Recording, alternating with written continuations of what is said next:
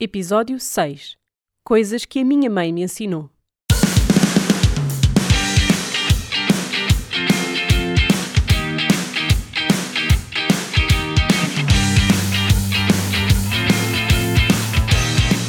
Olá, sejam muito bem-vindos a mais um episódio do Poericultura, um podcast para mamães millennial. Hoje é um dia difícil para mim, faz hoje três anos que a minha mãe faleceu, depois de, de ter sofrido com uma doença muito prolongada, com um câncer no pulmão. Uh, mas eu acho que é o dia perfeito para eu vos gravar este episódio, que é um episódio que eu já tinha imaginado há muito, muito tempo, logo quando, quando pensei em criar o podcast mas que ainda não tinha tido coragem de gravar.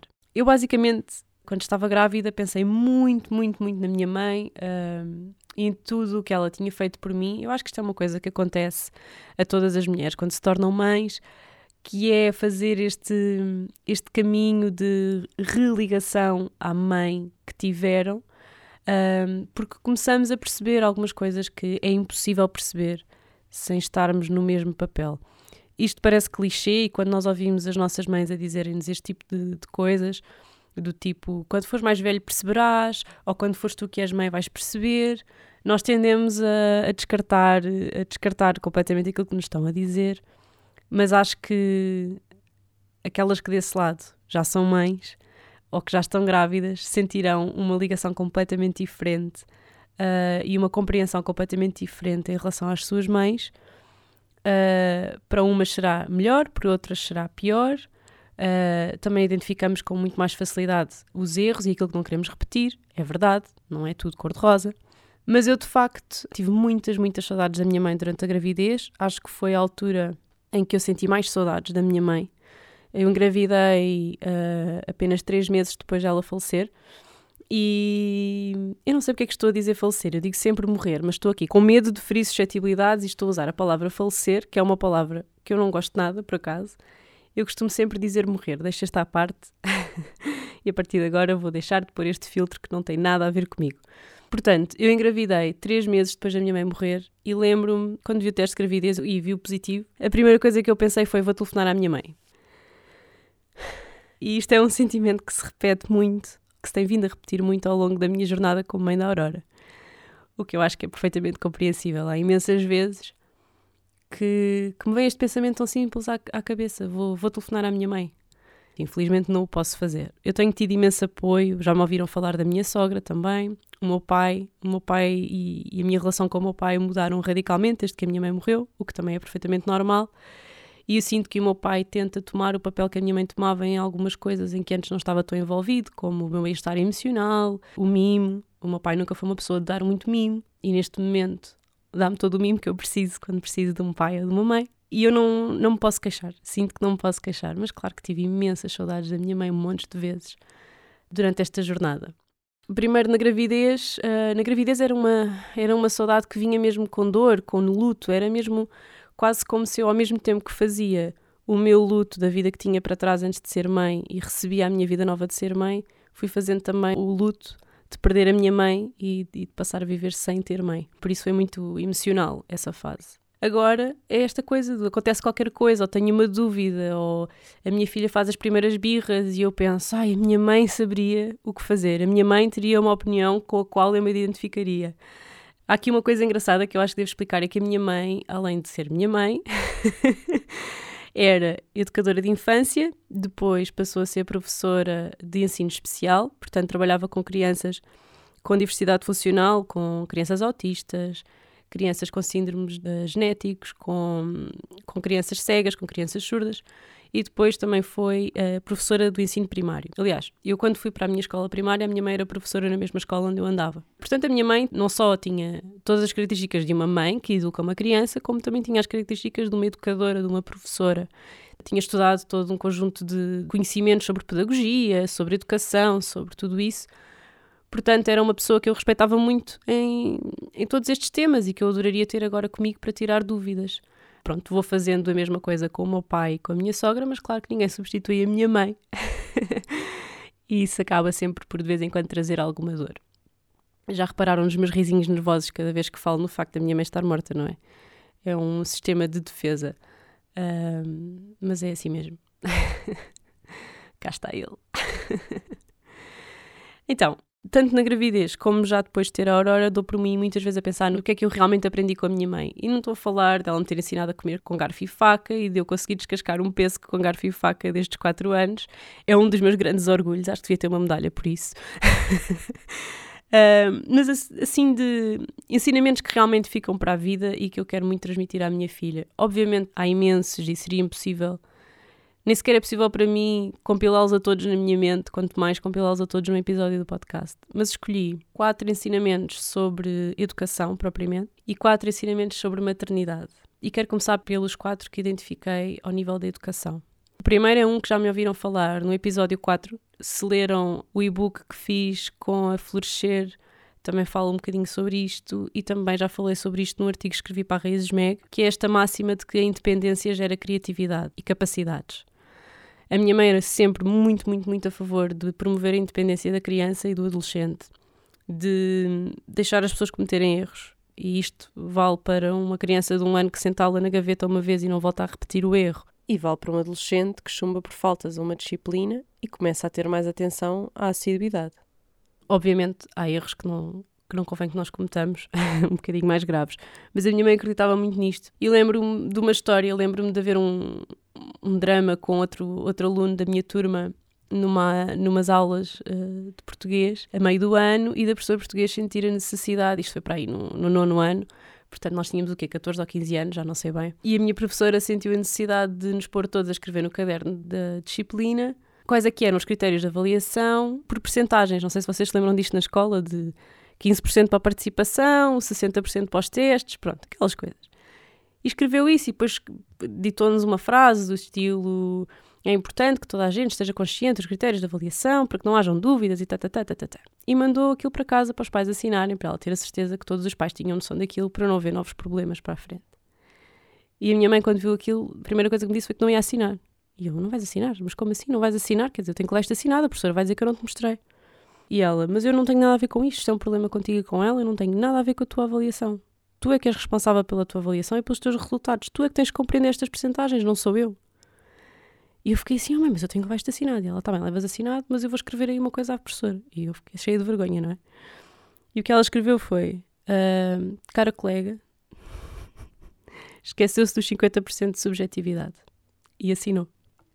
Eu não fazia os trabalhos de casa uh, nas férias de verão da escola primária, não sei se isto vos acontecia, mas eu tinha um livro que levava para as férias de verão que tinha que entregar no, no início do ano letivo seguinte, todo preenchido. Eu nunca fazia aquilo e depois passava os últimos quatro dias de férias a chorar, a tentar acabar, claro que nunca acabava, depois passava uma semana de castigo à hora do recreio a acabar o livro.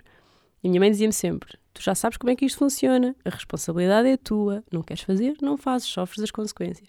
E foi sempre assim. E claro que houve alturas em que eu gostava de ter tido, se calhar, mais apoio, ninguém é perfeito, mas eu acho mesmo que isto é uma máxima muito importante, porque acho que de facto ela, no fim disto tudo, criou uma pessoa capaz posso dizer que sou uma pessoa capaz, sinto-me confiante das minhas capacidades e acho que isso se deve muito um, a esta máxima da minha mãe. Outra coisa que a minha mãe me ensinou, muito básica, muito normal, muito comum, mas que eu sinto que muitas vezes esquecemos de verbalizar, é que a liberdade e a responsabilidade são duas faces da mesma moeda. Minha mãe repetiu-me esta frase muitas, muitas vezes, sobretudo uh, na adolescência. Por exemplo, eu podia perfeitamente dormir em casa de uma amiga durante a semana, desde que no dia seguinte de manhã estivesse a horas nas aulas, pronta para aprender. Isto é uma coisa muito básica, mas é um, um exemplo de, de, que a liberdade me é dada porque eu depois sou capaz de exercer a minha responsabilidade. E depois dava-me exemplos muito mais sérios e profundos quando falávamos sobre isto que me permitiram, por exemplo, poder enverdar por esta carreira de freelancer e de empreendedora, que é eu tenho muito mais liberdade, também tenho muito mais responsabilidade. Eu não tenho horários, mas sou responsável por cumprir os meus, os meus, as minhas necessidades de trabalho. Eu não tenho um patrão, mas tenho clientes e sou responsável pela minha relação com eles. Uh, Lembro-me que a minha mãe tinha um aluno no primeiro ano, quando fosse grande, queria ser rei. e a minha mãe perguntou-lhe porquê. E todas as justificações que ele, que ele dava tinham a ver com a liberdade que um rei tem, não é? O rei manda, o rei tem tudo o que lhe apetece, o rei é rico. Bem, pronto, tinha tudo a ver com liberdade. E depois a minha mãe começou-lhe a perguntar pelas responsabilidades, não é? E ele aí já não achou tanta piada. És responsável por ter a certeza que o teu povo tem tudo o que precisa, és responsável pelas finanças do teu país, és responsável. Bem, por aí fora. E quem diz isto diz aplicar isto quando nós víamos televisão e víamos uh, casos políticos ou empresários ou tudo isso. A minha mãe falava muitas vezes desta, desta relação entre liberdade e responsabilidade. As outras duas lições que eu vos quero contar são duas histórias que foram muito difíceis para mim na altura. São duas lições que a minha mãe me ensinou sem falar. Mas que hoje em dia percebo perfeitamente o que ela fez e percebo outra coisa. Percebo quão difícil deve ter sido para ela fazê-lo. Na altura, obviamente, eu só pensei em mim e no que eu estava a sentir e nas minhas emoções. Nunca me coloquei no papel da minha mãe. E agora que sou mãe, obviamente consigo fazê-lo de outra maneira. E sinto que eu ganhei muito mais de positivo com estas duas experiências do que aquilo que me custou na altura passar por elas. Uma ensinou-me que basicamente não há adiantamentos na vida real. e o que é que se passou? A minha mãe dava-me uma semanada e houve uma semana que eu decidi, tipo na terça-feira, gastar 90% da semanada num top da Berska. Eu na altura tinha para aí uns 15 anos e comprava tops na Berska, não é? Eu cheguei a casa com o top toda contente e disse: Oh mãe, achas que me podes adiantar a semanada da semana que vem? Minha mãe, adiantar? Como assim? Eu adiantar, davas-me já a semanada da semana que vem para eu gerir durante esta semana e a próxima. E minha mãe, mas porquê? E eu, ai, que eu comprei um top, eu gastei o resto da semanada toda e agora não tenho dinheiro para pagar os almoços do resto da semana e os lanches e os autocarros. E a minha mãe respondeu: Não, filha, não há adiantamentos. E eu, como assim? Ela, se eu for pedir ao Ministério da Educação para me pagar o ordenado uma semana mais cedo, eles não pagam. E eu, mas então, mas e como é que eu vou comer? Pois devias ter pensado nisso antes de comprares o top. Bem, eu quis, quis dar parte forte, portanto, eu não fui devolver o top. Então andei o resto da semana a pedir aos meus amigos que não gostavam de sopa para levarem sopa no refeitório e almoçava só a sopa deles. e depois roubava umas crackers que a minha mãe tinha na despensa e latas de atum e eram os meus lanches. Eu imagino que ela andava a pensar o que é que, que, é que a minha filha andará a comer. Eu, eu, imagino que ela sofreu, mas claro, eu achava que estava a sofrer muito mais do que ela. E hoje em dia olho para trás e acho que foi uma excelente maneira de me ensinar a gerir o dinheiro e a gerir as expectativas também. A outra situação assim meio caricata que também me ensinou, uh, que também me ensinou uma coisa importante, que é as más decisões e os maus hábitos têm consequências, é que eu de manhã uh, atrasava-me sempre. E quando eu digo atrasava-me, não era atrasar-me 10 minutos, era mesmo atrasar-me muito. Aliás, ainda hoje eu tenho este, este problema, eu acho que é o meu maior defeito profissional, é que eu chego atrasada a todo o lado. Mas a minha racionalização é que eu, eu sou muito otimista e acho que sempre tenho tempo para fazer mais qualquer coisa. E por isso é que me atraso. acho que é uma excelente racionalização. Mas na altura o problema era que eu não só chegava atrasada às aulas, como fazia a minha mãe chegar atrasada às aulas dela, o que era completamente inaceitável, não é? E a minha mãe, todos os dias de manhã, saía com o carro do portão lá de casa e punha-se a apitar, a apitar, e eu no meu quarto com a best rock a dar música aos gritos, acho que esta rádio já nem existe. Um, e só estava na minha, sei lá, nem sei o que é que fazia de manhã, mas pronto, atrasava-me, atrasava-me, atrasava-me. E o que é que a minha mãe fez? A minha mãe, num dia em que eu tinha teste de matemática, foi-se embora sem mim. Chegou a hora que tínhamos combinado que íamos sair e ela saiu. E eu fiquei em casa. Agora, vocês não estão a perceber. Eu morava a 3 km da paragem de autocarro mais próxima, de onde só saíam dois autocarros por dia, para a cidade. E eu vivia a 20 km da cidade, onde era a minha escola. Portanto, eu não tinha assim grande hipótese de me pôr na escola nem a pé nem de bicicleta. Tinha que arranjar outra solução. Foi horrível, eu acabei por não chegar ao teste a tempo. Uh, consegui apanhar um táxi, gastei a minha mesada inteira no táxi uh, para chegar à escola, mas já não cheguei a tempo do teste, fartei-me de chorar, tive que negociar com o professor, fazer o teste no outro dia. Depois ele queria falar com a minha mãe e eu, não, não pode ser, porque a minha mãe diz que eu tenho que ser independente e eu é que tenho que resolver os meus problemas. Todo um filme. Bem, eu acabei por resolver tudo, tive 5 a matemática na mesma, eu acho que isto foi também no nono ano. E, e, tudo se resolveu, mas deve ter sido difícil para a minha mãe tomar aquela decisão num dia em que ela sabia que eu tinha um teste. Uh, mas a verdade é que se não fosse naquele dia não ia aprender a lição da mesma maneira. Se calhar até ia agradecer terem-me deixado em casa e naquele dia não fiquei nada grata pela folga. Resultou, não me corrigiu o problema da, da falta de pontualidade, mas passei a respeitar muito mais o tempo dos outros. Uh, tanto que eu agora, quando chego atrasado a algum lado, fico genuinamente a sentir-me mal, principalmente se alguém tiver a perder tempo por minha causa. E acho que isso é, é, muito importante. Até porque isto se aplica a outras más decisões e outros maus hábitos, não tem só a ver com pontualidade, não é? E estas são as quatro lições que eu tenho para vocês hoje, que eu acho que são importantes e que a minha mãe me transmitiu. Depois há outras quatro coisas das quais a minha mãe me falou e que eu também nunca compreendi até ser mãe, mas que agora percebo perfeitamente. Que são coisas que ela me disse quando eu lhe perguntava como é que era ser mãe, conselhos a que ela me queria deixar. Felizmente eu tive muito tempo para me despedir da minha mãe, por isso tive a oportunidade de lhe fazer muitas perguntas e de esclarecer muitas coisas. E pronto, e, e acho que. Desculpem. Como eu estava a dizer, acho que, acho que tive de facto uma oportunidade única de me despedir com a minha mãe, com consciência de que ia ficar sem ela em breve, e acho que aproveitei muito bem esse tempo. E aqui tenho quatro coisas para vos dizer. Algumas destas coisas eu já disse em entrevistas, nomeadamente na entrevista à oficina com a Cláudia, mas acho que nunca é demais repetir e espero que chegue a mais pessoas. A primeira coisa que a minha mãe me ensinou é que a partir do momento em que temos um filho, nunca mais vamos estar sozinhos no mundo.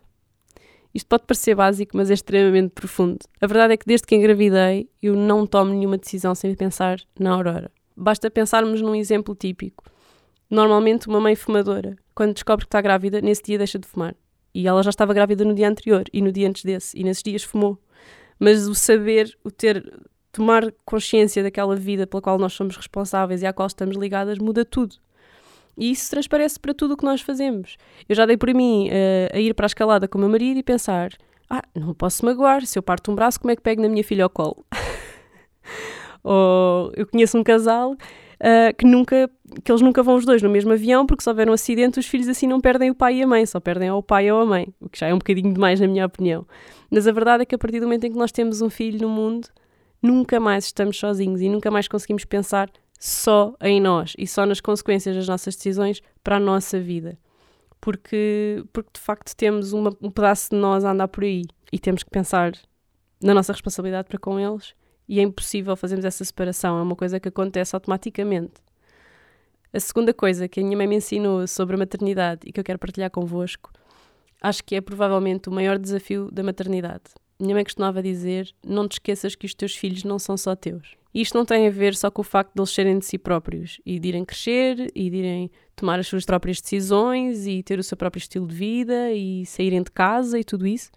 Tem muito a ver com o facto do momento em que eles nascem, eles são nossos filhos, são netos dos avós, são sobrinhos dos tios, são filhos do pai, são primos dos primos, são bisnetos dos bisavós. E nós não podemos privar os nossos filhos da família, nem a família dos nossos filhos. E isso é uma coisa que pode ser muito simples de gerir ou muito complicada. E isso depende muito das dinâmicas familiares. E não há famílias simples e fáceis em lado nenhum. Um, e acho que isto é uma coisa importante nós compreendermos logo durante a gravidez, porque temos que aprender a gerir. Sobretudo se as duas famílias, se a família da mãe e a família do pai não se dão bem ou se moram em sítios completamente diferentes, é importante que toda a gente tenha a oportunidade de desenvolver uma relação com o nosso bebê. E, e a minha mãe alertou-me para isso e foi muito importante para mim pensar nisso antes da Aurora chegar. A terceira lição é a lição que vos vai custar mais ouvir e que eu sei que é muito difícil para a maior parte das mães e é difícil para um filho ouvir isto, mas não deixa de ser verdade. Quando eu nasci, a minha mãe teve uma depressão pós-parto que na altura não foi diagnosticada, só foi diagnosticada mais tarde.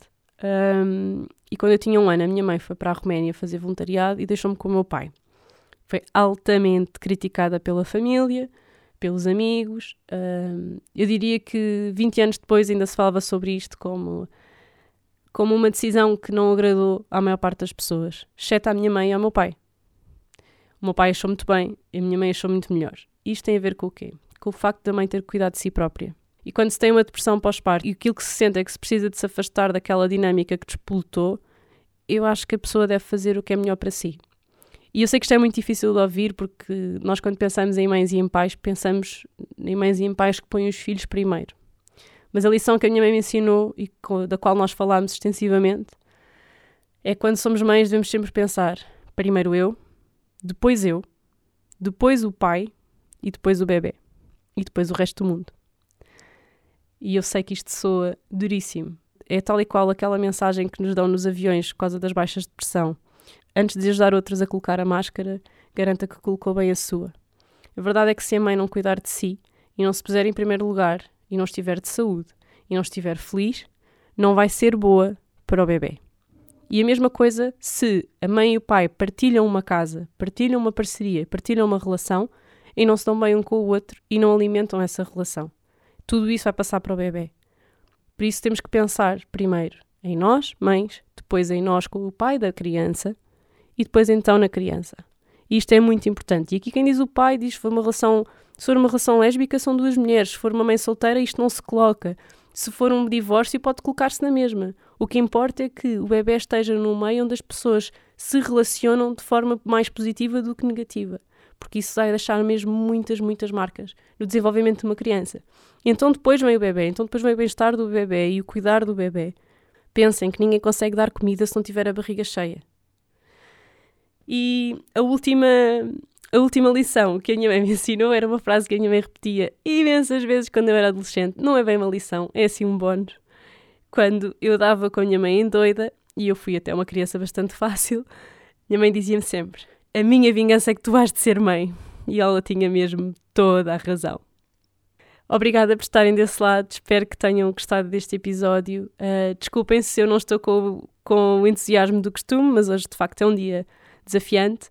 Um, no próximo episódio vão poder ouvir a Joana Gana a falar de saúde mental, divórcio, humor, de contar a história do seu parto. Eu acho que é um episódio muito, muito rico. Nós emocionámos-nos e rimos-nos muito, portanto acho que, vão, acho que vão gostar bastante do episódio. É um episódio muito verdadeiro. A Joana faz stand-up comedy, tem um, dois, três podcasts, além de participar regularmente no Maluco Beleza do Rui Unas, e a metade do projeto e do blog A Mãe é que Sabe, que provavelmente vocês conhecem. Se gostaram deste episódio, não se esqueçam de subscrever o Poericultura, um podcast para mamães millennial. Podem encontrar todos os episódios em aminimalista.pt podcast, no Apple Podcasts, no Spotify ou, em princípio, onde quer que costumam ouvir os vossos podcasts. Não se esqueçam de deixar comentários, críticas e reviews, pois é a única maneira que temos de levar este podcast a mais pessoas. Na secção Dicas e Valor Acrescentado, quero propor-vos um quiz que foi publicado pela CNN em abril, em que o leitor é convidado a colocar por ordem da mais para a menos eficaz as medidas que pode tomar para combater as alterações climáticas. Tenho a certeza que vão achar algumas coisas surpreendentes e que vão aprender muito, pelo menos foi assim para mim. Encontramos-nos no próximo episódio e até lá fiquem com o certo do que aí vem e também com a escolha musical da Where the Music Meets. Desta vez o tema Virgin dos portugueses Cis, que tanto se liga com o tema do episódio que acabaram de ouvir. Até já! Como qualquer bom comediante, acho que somos todos malucos da cabeça. Vais buscar, vais beber. É uma ferramenta. Pegas na ferramenta e fazes dinheiro com ela. Eu estou a lidar com o meu lado maníaco e estou a fazer dinheiro com o meu lado maníaco. E então o humor surge-me como algo inevitável, uma ferramenta não opcional, mas que sou capaz de a controlar. Uh, não socialmente, socialmente estou a aprender ainda aos 32 anos a estar com pessoas que não conheço sem ter que controlar a situação que eu às vezes preferia que eles tivessem uma opinião desfavorável do que eu não saber qual é a opinião que tenho. E isso é um trabalho. We need to go back to basics.